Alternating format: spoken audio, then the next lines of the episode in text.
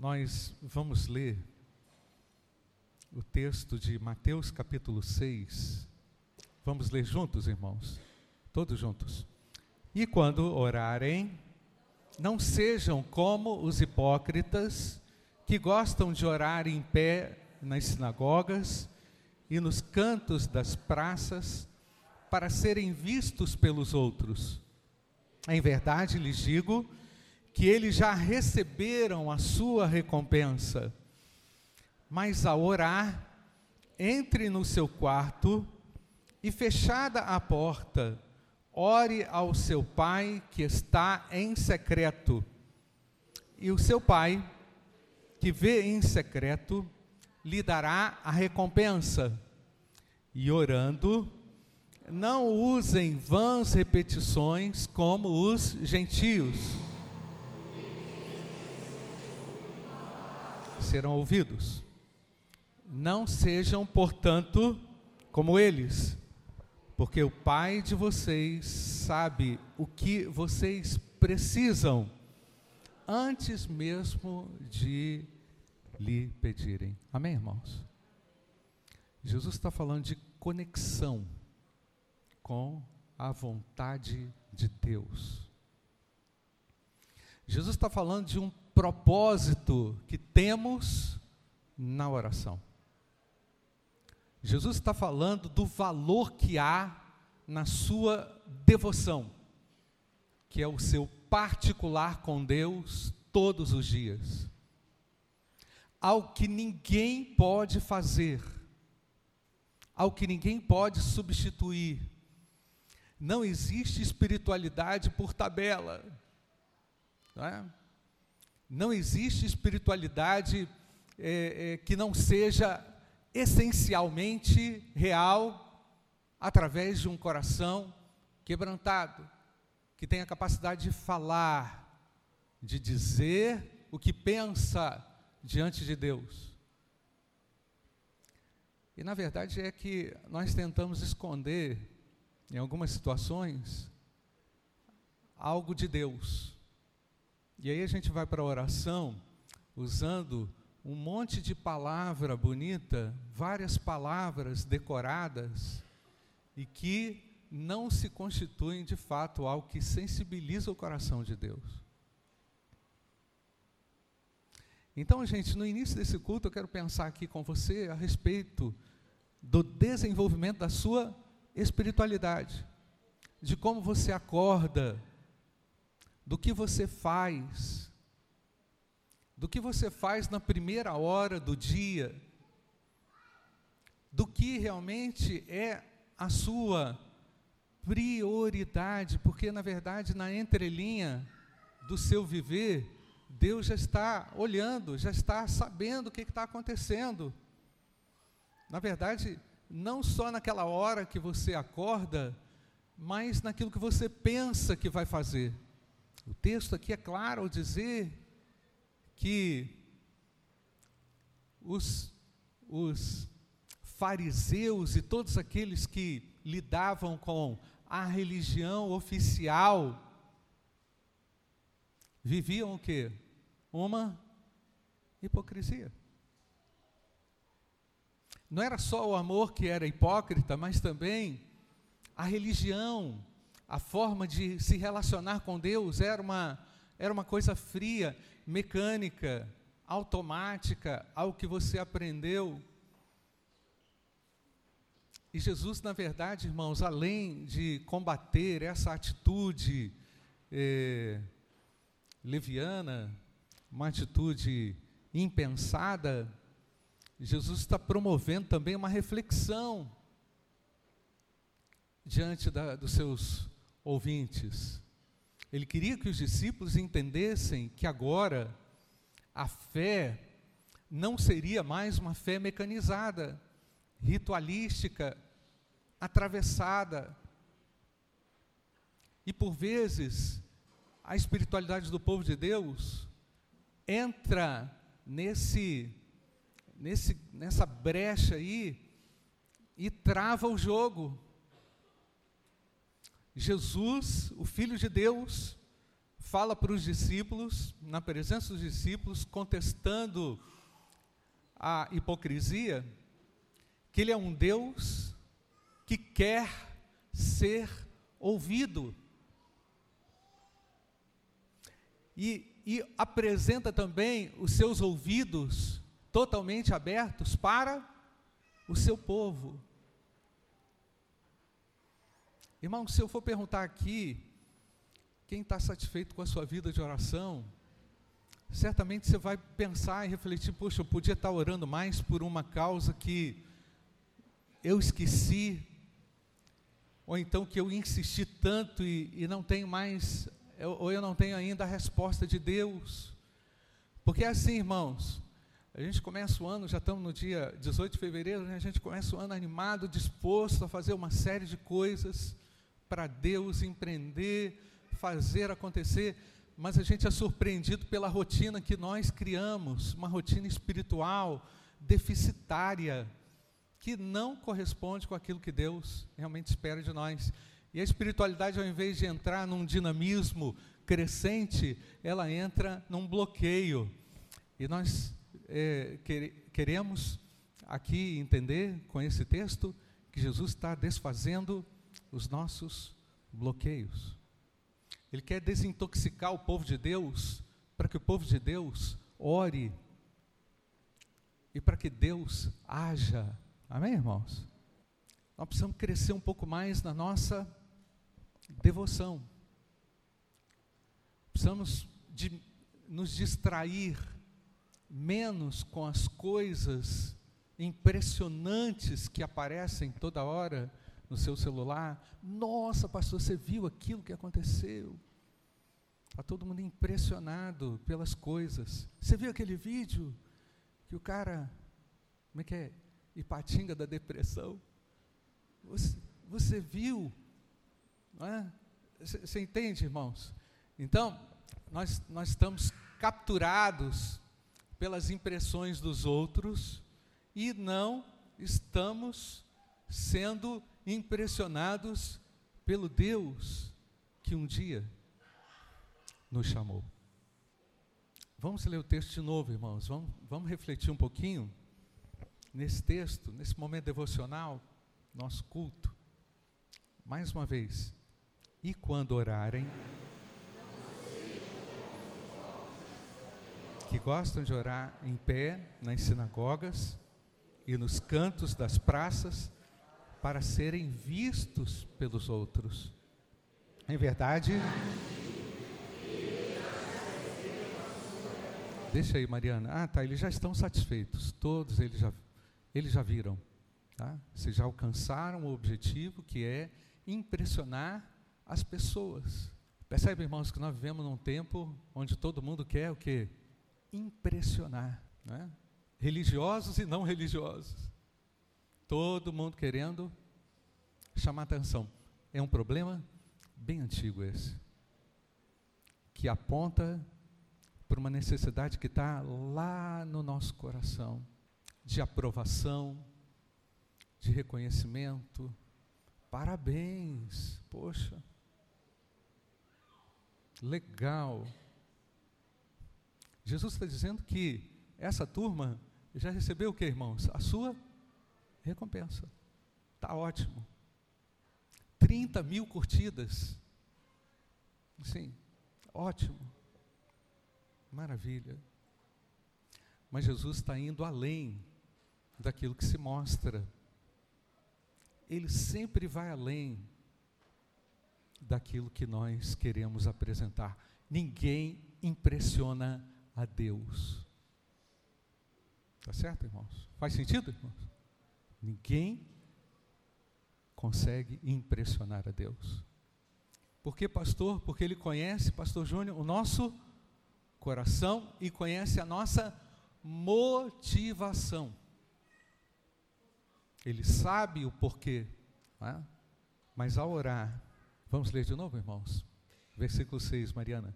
Mas ao orar, todos juntos, mas ao orar, seu quarto, Fechada a porta.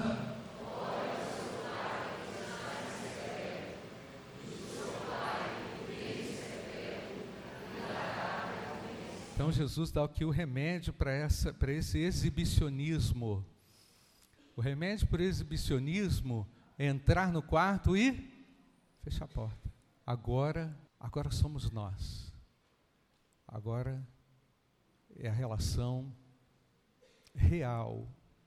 Não é a relação fantasiosa. Pastor Júnior, nós falamos do no Acampatos, não pode mais falar do Acampatos, né? Nós falamos da Acampatos, da fantasia, irmãos, e da viagem, a viagem que muitos entraram. E eu louvo a Deus porque essa viagem, ela não precisa ser uma viagem sem volta. É possível entrar no quarto, é possível fechar a porta, é possível falar com Deus. Ah, pastor, mas lá em casa eu não tenho sossego. Ah, pastor, você não conhece a minha vida, a minha história, não dá conta, eu não tenho. Vem aqui durante a semana, entra aqui no templo e ora. Tem uma, tem uma senhora aqui, né, pastor? A dona Raquel, é funcionária aqui da, da Unileste, né? Todo dia ela vem aqui orar. A irmã, ela tira a hora do lanche dela e ela perguntou assim para mim, perguntou aí para a gente, né, Dalva? Eu posso eu posso orar? Posso vir aqui para orar? Eu falei, claro, todos os dias a senhorinha está aqui orando. Lá ela não consegue. Lá ela tem várias, tem várias situações no dia a dia dela que ela reconhece, entendeu? Ela encontrou um lugar. Pode ser aqui, mas pode ser no banheiro lá do seu trabalho. Você vai fechar a casinha lá, não é? Você vai dar um tempo você precisa encontrar um meio de chegar-se mais perto de Deus. Pode ser assim, irmãos? Amém? E dele poder alcançar não as suas palavras bonitas, bem faladas, orações decoradas, orações mecanizadas, mas orações sinceras e verdadeiras. Creio sim, irmãos, que é no secreto que o nosso Deus tem o poder de solucionar os problemas mais profundos da nossa vida, do nosso coração. E lá no secreto. Amém? Quando estive com vocês, anunciando-lhes o mistério de Deus, não fiz com ostentação de linguagem ou de sabedoria porque decidi nada saber entre vocês, a não ser Jesus Cristo e este crucificado. E foi em fraqueza, temor e grande tremor que eu estive entre vocês. A minha palavra e a minha pregação não consistiram em linguagem persuasiva de sabedoria, mas em demonstração do Espírito e de poder, para que a fé de vocês não se apoiasse em sabedoria humana, mas em que, irmãos? No poder de Deus. No entanto, transmitimos sabedoria entre os que são maduros, não, porém, a sabedoria deste mundo, nem a dos poderosos desta época, que são reduzidos a nada. Pelo contrário, transmitimos a sabedoria de Deus em mistério. A sabedoria que estava oculta e que Deus predeterminou desde a eternidade para a nossa glória. Nenhum dos poderosos deste mundo conheceu essa sabedoria, porque se tivessem conhecido, jamais teriam crucificado o Senhor da glória. Mas, como está escrito, nem olhos viram. Vamos ler juntos essa citação, irmãos, versículo 9. Mas, como está escrito,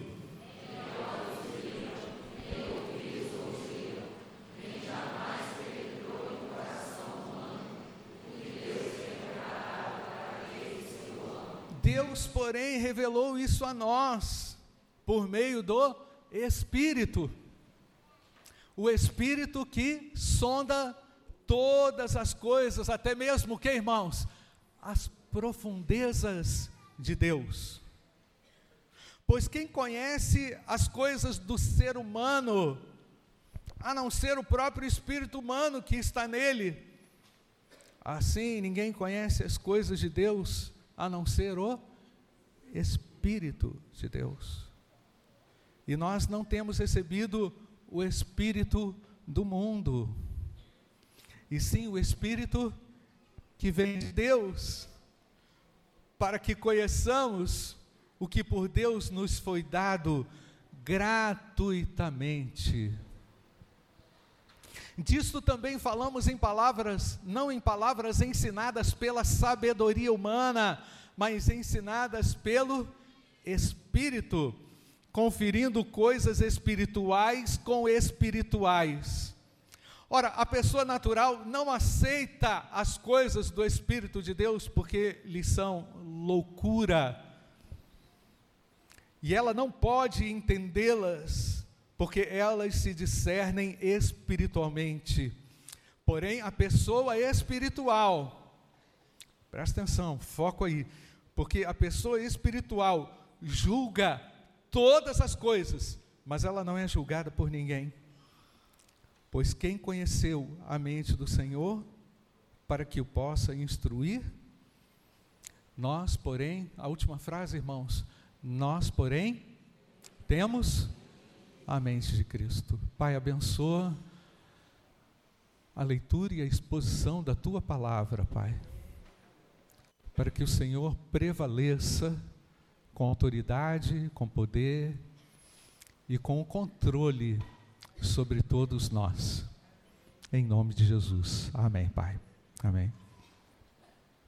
Paulo coloca-se nesse texto, irmãos, protagonizando, resumindo, prota, resumindo e protagonizando aquilo que aconteceu com a sua vida. Um conhecedor da lei, um executor da lei, um exímio intelectual, extremamente competente diante da letra, diante da lei, diante dos homens, se coloca totalmente vulnerável, entre aspas, colocando-se como alguém que precisava, que carecia extremamente de algo que ninguém conheceria no mundo a não ser por revelação de Deus, que é o mistério da verdade revelada, comunicada pelo próprio autor da vida, aquele simples mortal. Paulo, então, revestido de tal autoridade, comunica claramente que o Evangelho é mistério. Percebe que eu falei no início do culto, irmãos? Quando vamos para a presença de Deus, nós vamos em oração quebrantados diariamente, buscando de Deus entendimento espiritual, sabedoria misteriosa de Deus, para nos transformarmos e podermos protagonizar também na nossa família, no nosso trabalho, no nosso dia a dia, algo que só Deus poderia fazer através de você.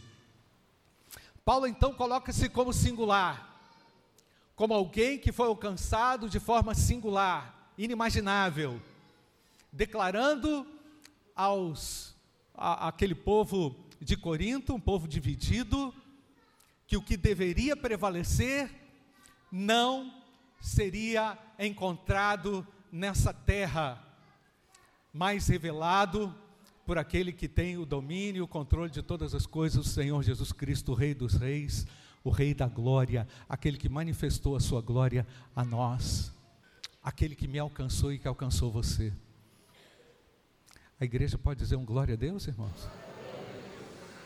Fui, fomos especialmente alcançados por Deus, cuidadosamente alcançados por Deus miraculosamente alcançados por Deus.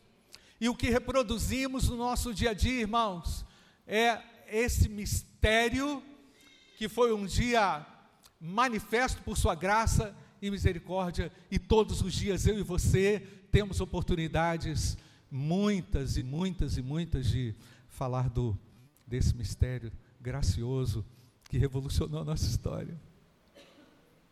Agora, irmãos, verdade é também que nós vivemos um choque de realidade. Choque da realidade.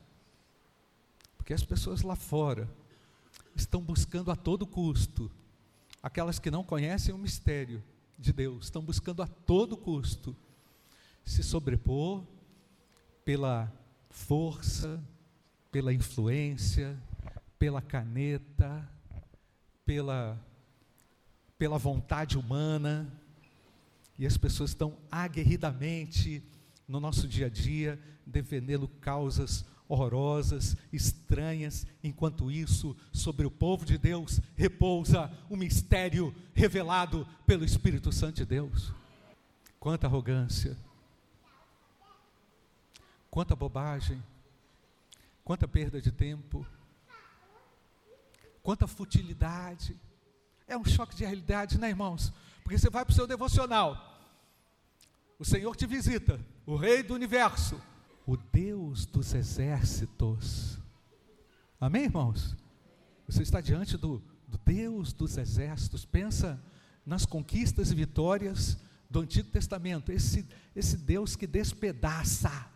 É esse Deus que, com a sua graça, demonstrou e tem demonstrado ao povo de Deus o seu cuidado especial. Sobre mim está um cuidado especial e meritório. Não fiz nada. E ele tudo fez. Pastor, o texto, vou ter que falar do acampados, pastor. Pode falar do acampados? O texto que nós trabalhamos lá no acampados, irmãos, texto maravilhoso, estou encantado com ele, estou capturado por ele até agora. À noite a gente vai falar um pouquinho mais sobre isso. Quem foi no acampato aí, gente? Não é para ficar com inveja, não, tá? Pode baixar a mão.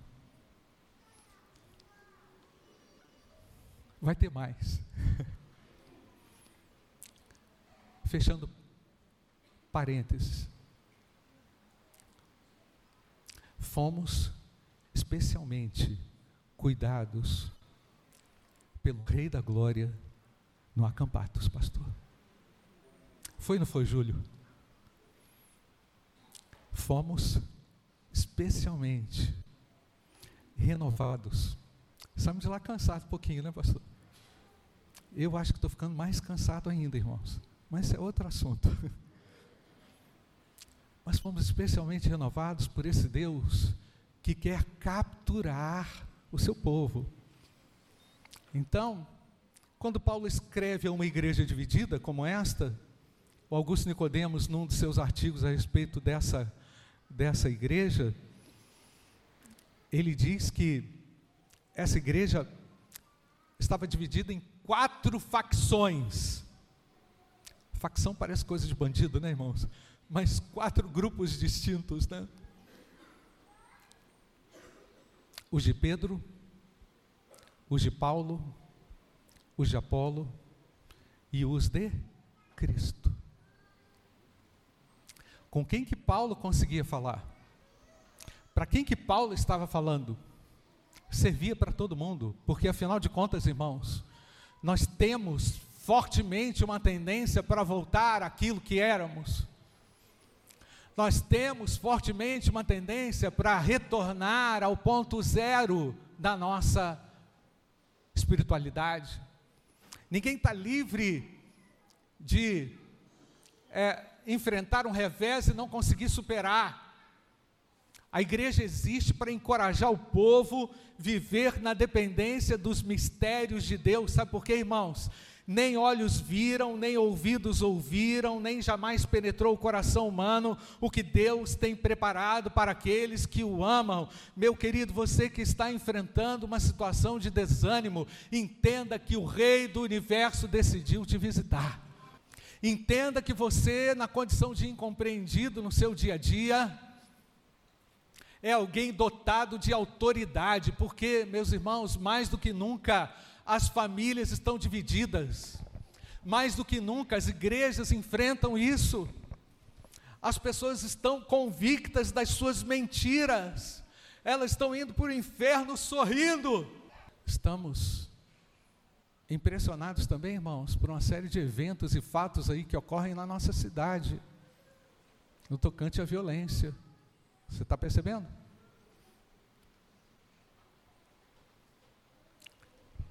Estou agendado nessa semana para visitar aquele sargento que foi baleado.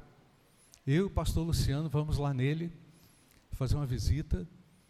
Já nos comunicamos, porque sobre o povo de Deus repousa a bênção de Deus. Precisamos oferecer o que, irmãos?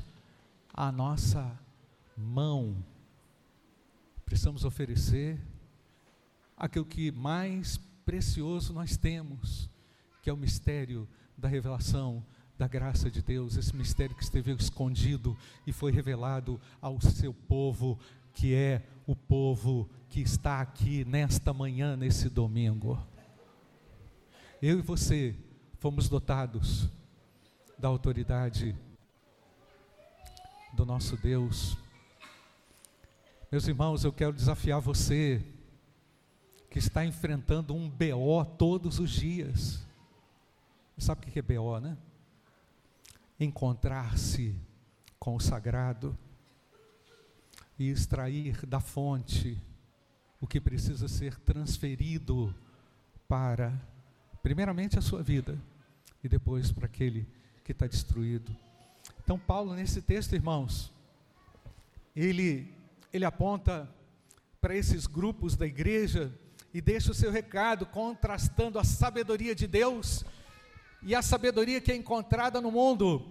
Domingo passado, pela manhã, eu falei de uma fé brasileira, cultural, que não faz nada, irmãos, além de citar algumas palavras vazias, sem sentido, sem nexo que não operam a justiça nem o poder de Deus.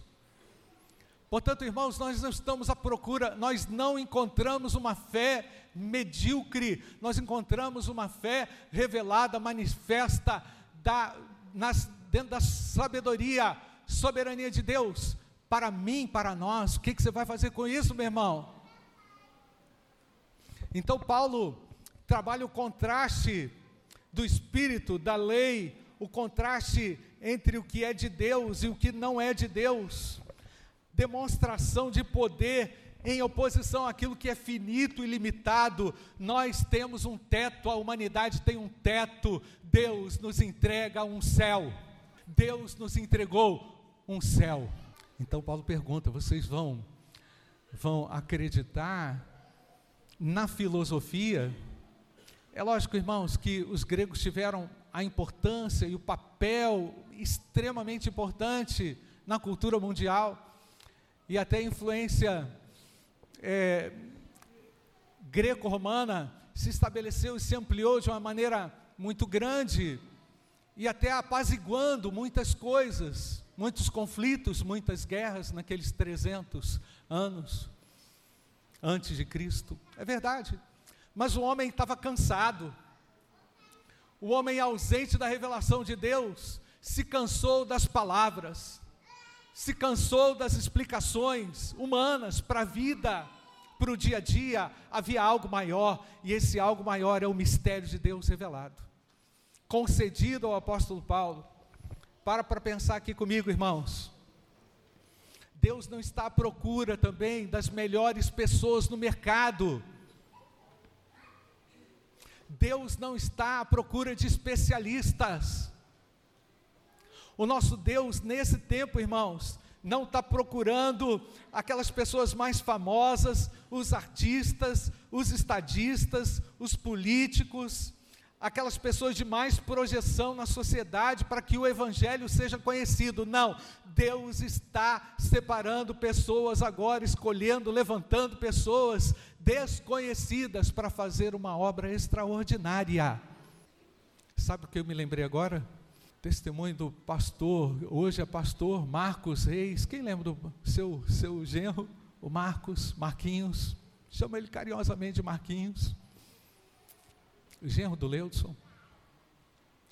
O genro do Leudson, na condição de sargento, estava lá em São Gabriel da Cachoeira.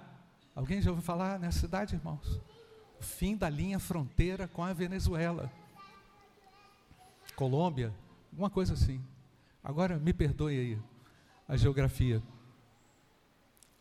Vinha um, um senhorzinho, uma canoa, que entrava numa canoa, atravessava o rio, chegava lá no, no acampamento dos militares do exército, com a Bíblia na mão,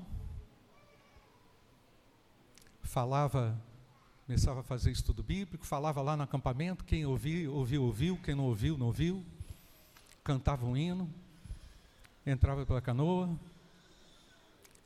voltava lá para a cidade dele, no outro dia ia lá de novo, abria a Bíblia, falava, pregava, e o Marcos ouvindo.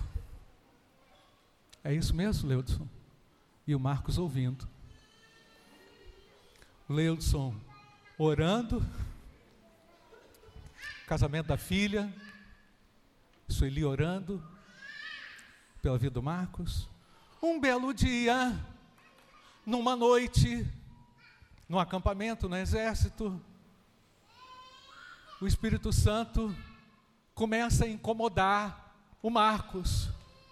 E no outro dia o senhorzinho voltou lá com a canoa, abriu a Bíblia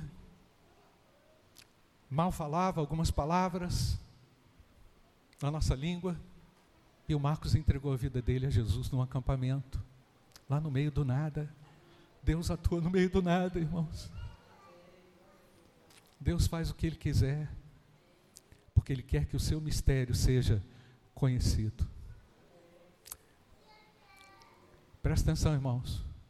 O Senhor não vai no mercado para encontrar as melhores pessoas. Por isso, meu irmão, eu, eu não ignoro que você é, faça a sua parte e se torne o melhor naquilo que você pode fazer. Não, eu não ignoro isso, não estou falando isso. Eu estou dizendo que Deus trabalha como Ele quer, com quem Ele quer. Ele é o Deus soberano, amém, irmãos? Respeita isso. Respeita isso. Aceita isso. E aí é que eu quero entrar, irmãos, com uma aplicação rápida para você aqui, nessa minha meditação, reflexão aqui nessa hora. Número um, não queira, presta atenção, gente, minha orientação pastoral nessa manhã, não queira ser como os famosos e os proeminentes deste mundo. Tá certo, irmãos? Pode ser assim? Não copie, não copie projeção, achando que você será assim. Dois, não se julgue inferior. Podemos repetir, irmãos, essa frase? Não se julgue inferior. Você foi escolhido de Deus para uma revolução. Amém, irmãos? E é uma revolução silenciosa. Ela não precisa fazer estardalhaço. Ela não precisa, não precisa quebrar nada, tá? Não precisa quebrar nada. Pode ser? Não precisa. Não precisa. O Evangelho é o poder de Deus. Amém, irmãos? Para a salvação. Semeie. Semeie o Evangelho. A palavra de Deus não voltará o que, irmãos? Vazia. Olha, olha o, o Leudson, sabe o nome desse, desse pastor lá da, da José Silva? Olha, irmãos, o típico brasileiro. José da Silva ou José Silva? José Silva, anônimo, desconhecido. Percebe, irmãos? Não está infeliz, não está triste, porque não tem rede social, não está abatido, não está deprimido, porque ninguém está é, valorizando ele, entendeu, irmãos? Tá ligado aqui? Tá entendendo? Não se julgue inferior. Terceiro lugar, não se compare com um cristão de prestígio. De repente você, você vê um cristão que Deus está colocando o indivíduo, está levantando o indivíduo, não se compara. Deus tem um tempo para cada um, Deus faz o que Ele quiser, você é único e singular, debaixo do controle e domínio desse Deus soberano e maravilhoso. Quarto lugar, viva sob a influência do Espírito Santo de Deus no seu trabalho, na sua igreja, lá na sua família, quando tudo está tá fora do lugar. Vá para o seu quarto, não é isso que Jesus ensinou, irmãos? Vá para o seu quarto e fale a Deus em secreto. O Deus que te vê em secreto vai te recompensar. Volta para o joelho. Tá certo, irmãos? Volta para o joelho. Agora, se tiver com esse negócio de chikungunya, talvez não consiga ajoelhar muito, mas fica deitado, arruma um jeito. Mas dependa do Espírito Santo de Deus para refutar para falar na hora certa, para agir com coerência. Quinto, esteja certo que em Cristo você já tem toda a riqueza e Ele decidiu te dar um reino. Amém, irmãos? O reino, o reino de Deus chegou e eu sou sacerdote desse reino. Pode ser assim, irmãos? Eu sou sacerdote do reino de Deus. Assume essa postura de intercessor, de sacerdote. Viva na dependência do Espírito Santo, mediante a revelação da Sua palavra. Agora, o tema do sermão de logo mais. Viva de glória em glória. À noite eu vou explicar isso. Viva de glória em glória. Quero ler, Mariana, de novo, o versículo 10. Só para a gente retomar a lembrança, todo mundo junto comigo. Deus, porém, revelou isto a nós por meio do Espírito, porque o Espírito sonda todas as coisas, até mesmo as profundezas de Deus. Versículo 11: Pois quem conhece a não ser o próprio espírito humano que nele está. Assim ninguém, a não ser o Espírito de Deus. Versículo 12. E nós.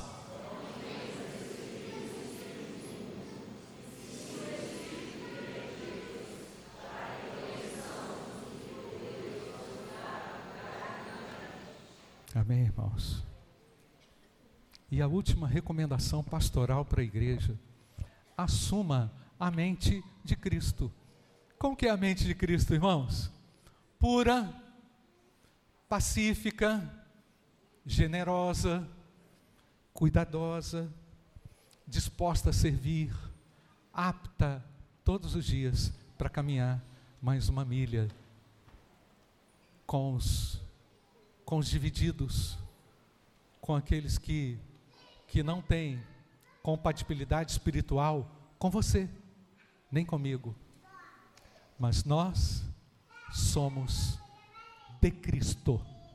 Amém, queridos? Nós somos de Cristo. Querido jovem, querido adolescente, não se compare com ninguém. Não fica frustrado porque você não é igual. Não entre em crise porque você não tem. Valorize a Cristo que você já tem. Encontre o Cristo que você já tem. Encontre em Jesus a satisfação que você precisa.